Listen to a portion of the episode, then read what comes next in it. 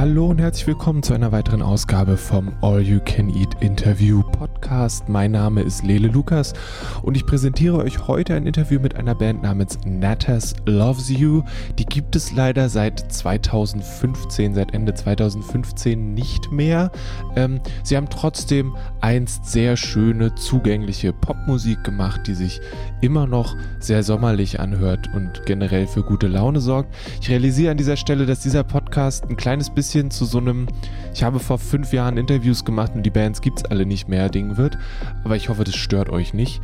Ähm, hier ist das Interview mit Natas Loves You, damals zu ihrem Album The Eighth Continent.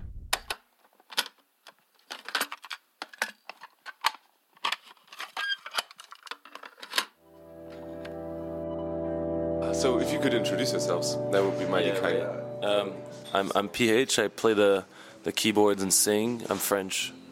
I'm Jonas. I'm the drummer, and I'm I'm Finnish. I'm uh, Virgil. I play the bass and I sing, and I'm French and American. Uh, I'm Alan. I sing, and I'm a human being. God damn it, I'm not an animal. I, I'm Joachim, and I play the guitar. Why is it so important where you're from? Well, because people never get it. So like, I guess we have to like, kind of like start saying where we're from, like each one of us, because there's just been so many misunderstandings. Like people have believed that I was Italian. Yeah, yeah. And I'm a quarter Italian, but I'm not Italian at all. I don't have an Italian passport. You know what I mean? And even my quarter Italian is kind of bullshit. But I, I guess I guess there's a deeper question within the question. Why? why do you have to say where you're from? Like, why, why are people interested in it? You know. But that, that, that's actually a valid point. No, but it's true. Like I, I sometimes uh, wonder why we can't just be a band. I mean, I understand people want to know where where you're from so they can know where you started, or just you know when you meet someone, you're like, oh hey, where you from? So it's I guess it's human, but at the same time, it doesn't change the music. Uh, that's I think I think maybe if we were all born in Peru, we'd do different music. So I guess that that. Or, or yeah, or maybe we make exactly the same kind of music, and people would be like, you know, it's awesome. They're from Peru, but they really sound European, and eh, and it would be a whole thing. But yeah, yeah, no, I. I, I understand your point, and I think it's a really valid question. The thing is that a lot of people, a lot of journalists, right? Like they don't know, like they have no idea where we're from, and they write the biggest, you know, lies, and it makes us look kind of stupid and. I mean, it makes us question on, us where, like, where, where, we're from, actually. Yeah, yeah. Depending on the interview, it's like, so there's one guy from Italy, one guy from Japan, and we look at each other, we're like, who's from fucking Japan over here? I don't fucking know. Actually, the, the Italy thing is true. Like, um, we, we've, a couple of times they thought that there was an Italian in the band. There, there's a Spanish guy in the band, that's me, I'm, and I'm half Spanish, so. Um, half Luxembourgish, half Spanish. But like the Italian guy, I think it came from a misunderstanding uh, that JoJo's name was Gino.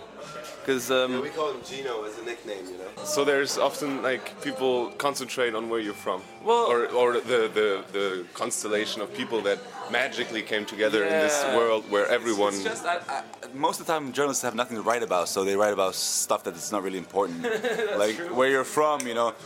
No, but it's, it's you know like there's they just want to fill the paper with, uh, with, with facts that aren't true, and then they write about the music, but they focus on the on the on the less important things. I think. Yeah, man, the media fucking lies, man. I'm joking. you know, we'll we'll feed you we'll feed you some uh, some information if if you're if you're sensationalist, you know. Uh, I got naked in the hotel lobby yesterday. You, you can write that, you know. Quote me on that one. Your mom's gonna not gonna like that. Yeah, my mom hates it when I get naked. well, let's get to the music stuff. oh, yeah. yeah. We're not very good at anything else, really. Really? Yeah. No. Is that is that all you do? Is music?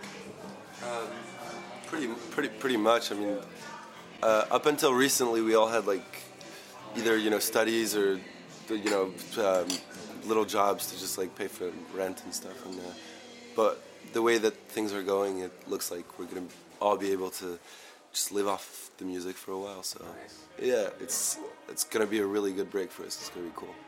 I'm um, I'm actually working on my underwear collection. That's why you got. It's gonna come out uh, in in spring. Yeah, you gotta test it. You know, you gotta. It, it didn't go down too well yesterday. Um, What are you looking at? Are you looking at how people react to it or how Yeah. fast you can take it off? the, actually both uh, both the, but it's it's included in the design you know you got these it's velcro you know on the sides you could ju- you just go and they're off you know That's pretty smart because then people buy a lot of them because they destroy them every time they take them off. It's like, yeah, it's broken.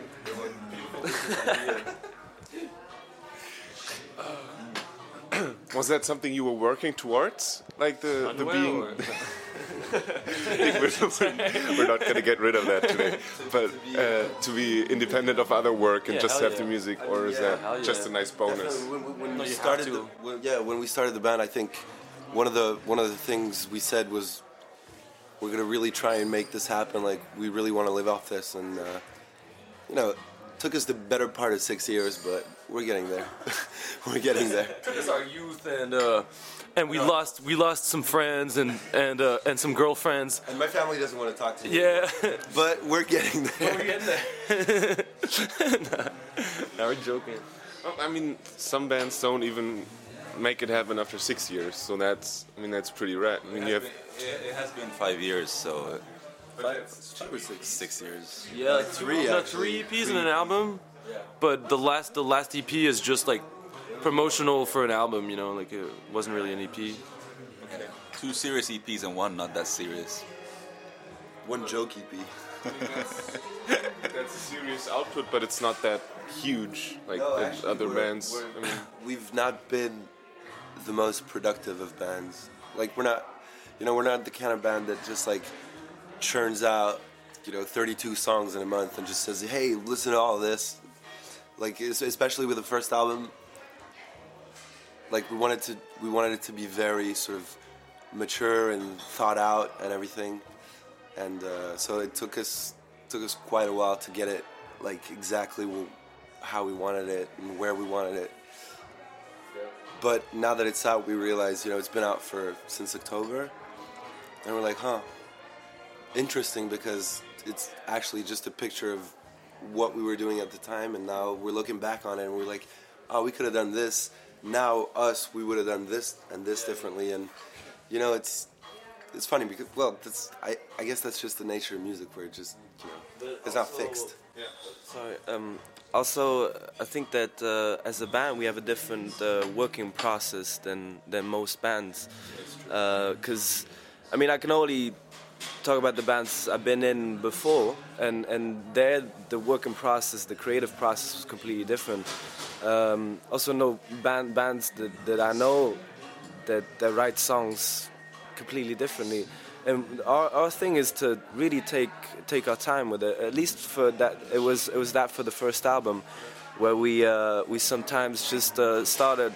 A song will start with a conversation. Uh, just uh, usually it's the, the three of us, PH, me, and Virgil, um, just sitting down, having a cup of coffee and just talking, you know. Uh, and out of this conversation, we'll pick out a couple of key words that we want to, like a theme that's developed, and then then we'll talk about it. We'll write, we'll write down lines, we'll write down like so many lines that you know the just papers full of lines, and and then then we'll discard from there, you know, and and and then we'll shape up to what is going to be in the song.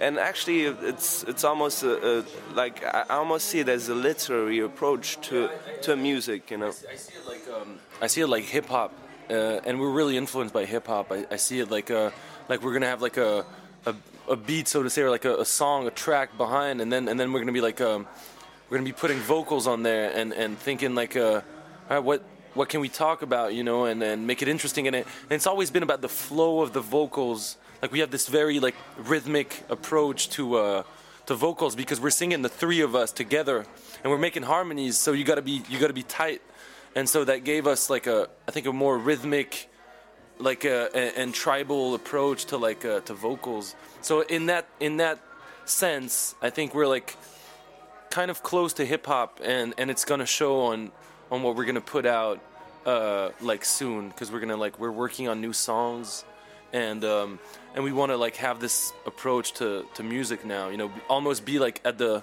at the crossroads between like a between a, a, pop, psychedelic, tropical, indie, rock, whatever you call it, band. You know, like a musicians basically, and then like have this like kind of hip hop beat and and this this uh, this more this more like a uh, this different approach to, to vocals. Sounds like a very collective process. Yeah. Like everyone is always involved. Is it that is. correct? There's, uh, there's, two stages really. Uh, there's the there's the writing of the lyrics, which is well, it's collective, but it's not the five of us. It's really, really most of the time it's the three of us, the three singers.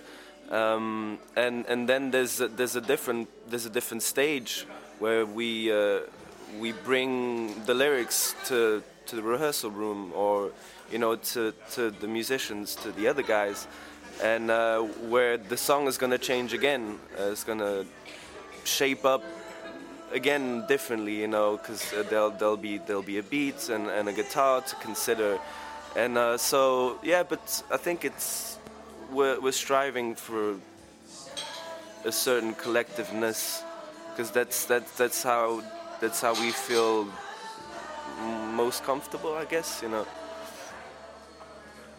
For you, then, when when the lyrics come in, do you like do you talk them through again, or do you yeah, invest yeah, in like? You know, most of the time they're writing the, the lyrics uh, where I live, so I, I, I you know, I, I hear, I, yeah, yeah the, you know, where the, the three the three of us actually we we lived together in an apartment.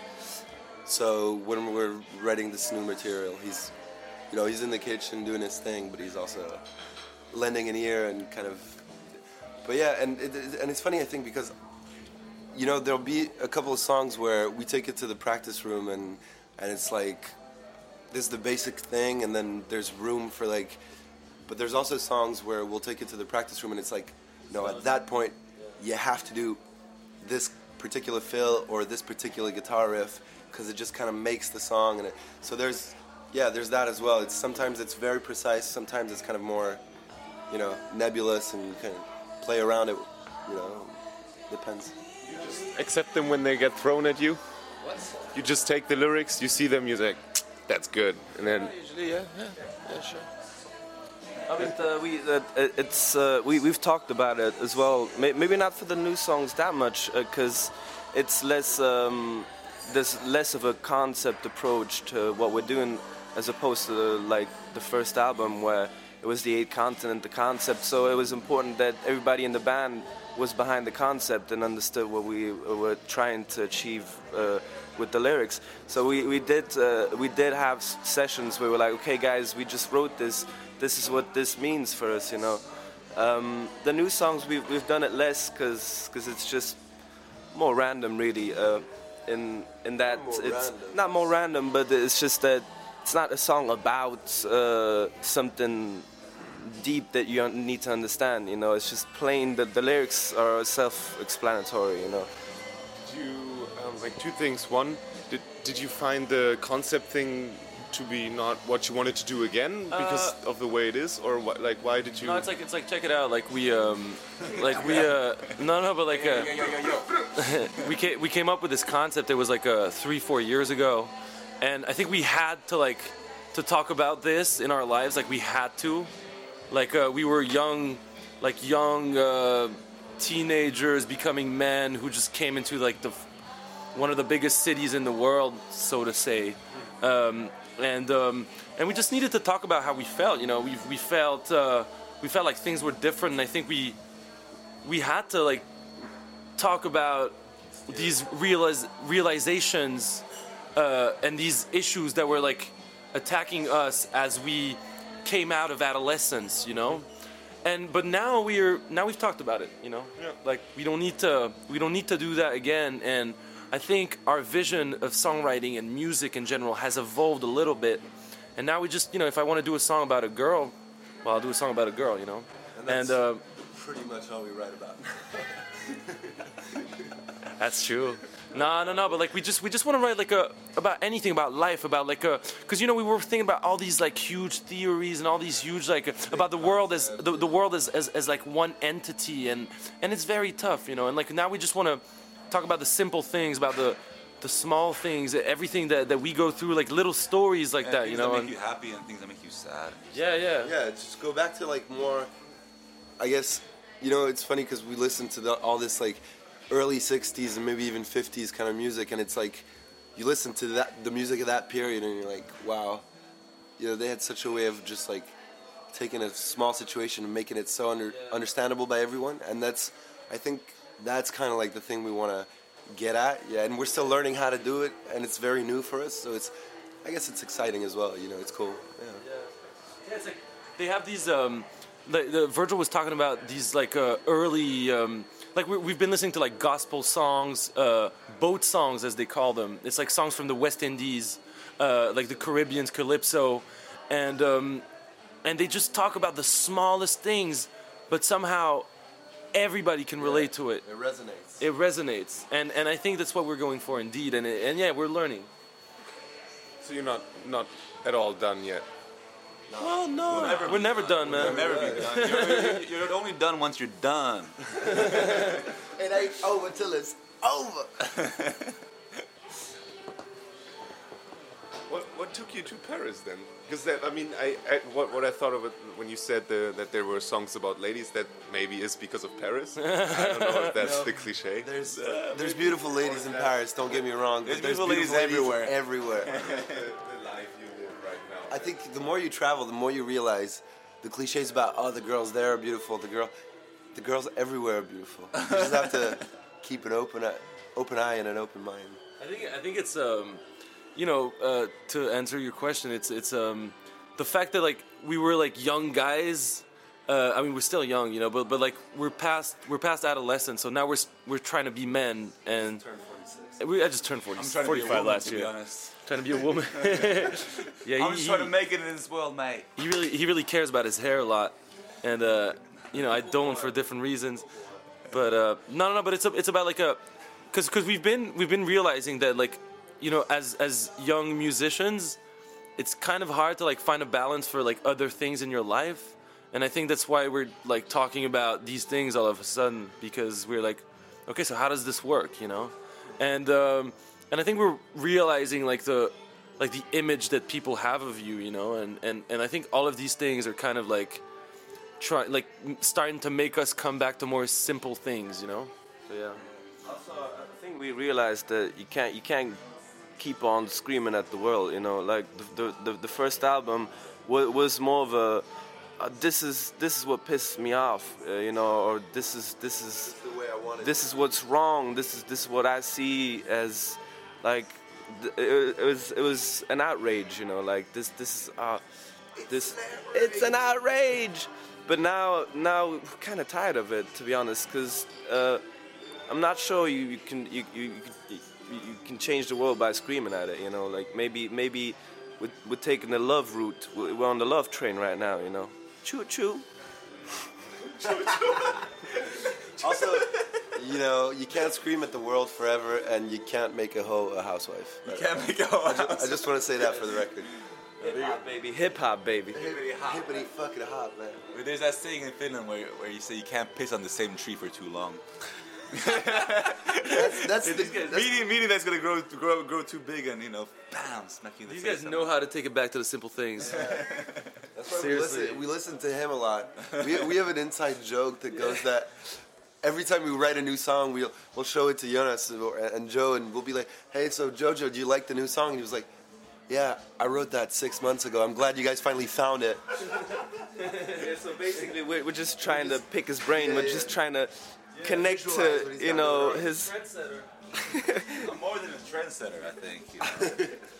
I think I'm a Yeah. kind, of, kind of a god. You may call me musical half god, golden giant, you know, different names. Jumanji. I, I, I, I'd be compared to Kanye West and Jay Z and stuff.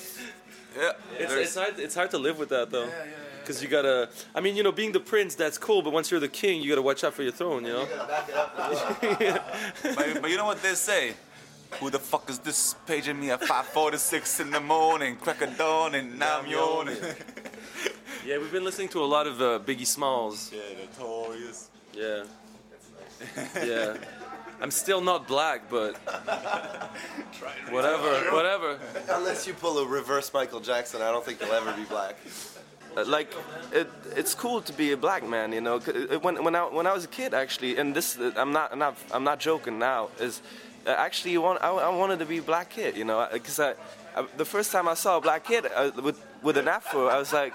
It's it's really cool, like, and when I was a kid, I actually really wanted to look like that, you know, and and it's it's uh, I don't know, it's not uh, I don't think it's strange. It's just like aesthetically, I think it's beautiful, you know. But I, I think the, the, the message here is just that, that like um, yeah, things have changed. Like, and that's cool. It's cool to to, to, to think that like uh, I don't know, maybe some some white kids want to be black, some Asian kids want to be white, some white kids want to be Asian, and, like black kids want to be I wish Asian. I could be If, if things but, really you would know. have changed, then we, we wouldn't be talking about wanting to be something else, man. You know what I mean? Whoa, that, oh, that's profound. See, see, he, he, he just he just He comes just up with these it things, every man. time, That's, dropping, that's Jojo's dropping some knowledge for you cats out there. All, all That's why he you're, writes You're the still songs, talking man. about you know being different and black and seeing the Just be difference finished. Yeah, just be finished. It's nice that we, we made a circle to where do we come from. Which Yeah, is, yeah. Oh, which man, is pretty cool because yeah. we are like at 22 minutes and I have to edit this. So uh, It's gonna be if- hard, man. that's gonna be fine. I, I always put up the whole thing as well. Alright, cool. nice. Nice one. Um, That's a lot of work, man. so Basically, what I'm trying to say is, if any, if any black ladies out there, call me. All right. You have any last words? You play tonight, but that's not gonna work out. When is there a date where you next time maybe in Berlin? In Germany, we're, Yeah, in we're- Germany. we- we have a couple of shows in the beginning of March, I think. On the 5th, Third, think we're in fifth, sixth, seventh. In Hamburg, Cologne, and Dortmund, just I think. like just check out the page like uh, check out the page that stuff's gonna be on there and uh, check it out these guys are just like having their and like uh, yeah just like check out the page uh, and, and we post uh, funny pictures with uh, with dates and that's that's how we like to do it you know and uh, and just peace and love and cheeky bisou you know and that's all And uh, a lot of Hauptstadt love. Hauptstadt yeah. love, and you can't make a hoe a housewife. say that again. The album, the album's called The Eighth Continent. Is that yeah hell yeah All right, it's out everywhere where good albums are sold. Is that Yeah, also I correct? presume so. yeah I think so yeah. I hope so You can, you can find that Dussmann. That's uh, that's one place where we're we're sure they sell it, you know, because that's where we're playing tonight. Yeah. Cool. Any last words? Although we, we just had You know, words. I, I, no, honestly, I just want to say thanks. It was really cool talking to you. Das war das Interview mit Natas Loves You. Wenn ihr nataslovesyou.com eingebt, glaube ich, dann findet ihr alles, was es zu der Band noch zu wissen gibt und wahrscheinlich auch ihre Musik. Und ich möchte das empfehlen, wenn ihr sagt, okay, draußen ist ein bisschen kacke, ich will ein bisschen sommerliches Gefühl, dann gönnt euch doch ein bisschen Natas Loves You. Ich bin Lele Lukas und ich sage, habt einen schönen Tag, checkt dragonseateverything.com, weil da sind gute Sachen und bis zum nächsten Mal. Mehr findet ihr auf dragonseateverything.com oder auf facebook.com slash dragonseateverything.